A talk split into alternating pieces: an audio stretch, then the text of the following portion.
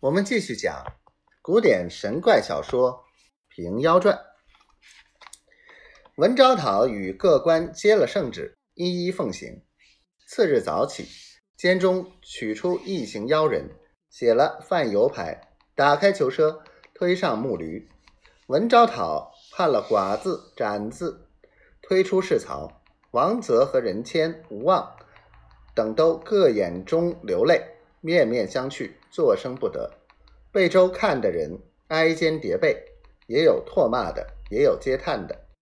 但见两声破鼓响，一棒碎锣鸣，造岛旗，招展如云，柳叶枪交加似雪，泛油牌高贴，人言此去几十回。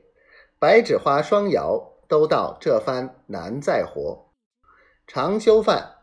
喉里难吞，永别酒，口中怎咽？高头马上，监斩官胜似活阎罗，刀剑林中，刽子手犹如追命鬼。请看当日临池者，尽是星妖叛逆人。刽子手叫起扼杀都来，恰好五时三刻，将王泽等押到十字路口。独霸范游，进行如法凌迟处死。可怜王泽刚刚反了五年零六个月，今日受了极刑，绝了王大户的后代。当时第五台生的，背上刺五个福字，小名五福儿，此五年之称也。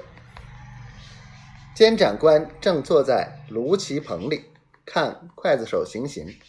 只见人丛中一个人扶着个老婆婆挨挤上来，跪在案桌前，摆着八锭金银，放声大哭。问其缘故，那人正是雀姨。这老婆婆是他母亲，妻房就是赵烈父了。因被王泽逼娶不从，自缢而死。他母子逃在东京，今日闻王泽已擒，圣旨。就在贝州发落，两口复回故乡。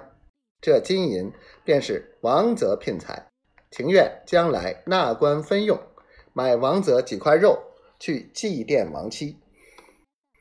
监斩官不敢善变，禀知文昭讨。文昭讨吩咐叫刽子手将王泽心肝拔与却遗母子，其金银听他自造列付祠堂费用。又将却已补了周学秀才，后来却已读书登第，终身不立正妻。人谓一夫劫妇出于一门，此事后话。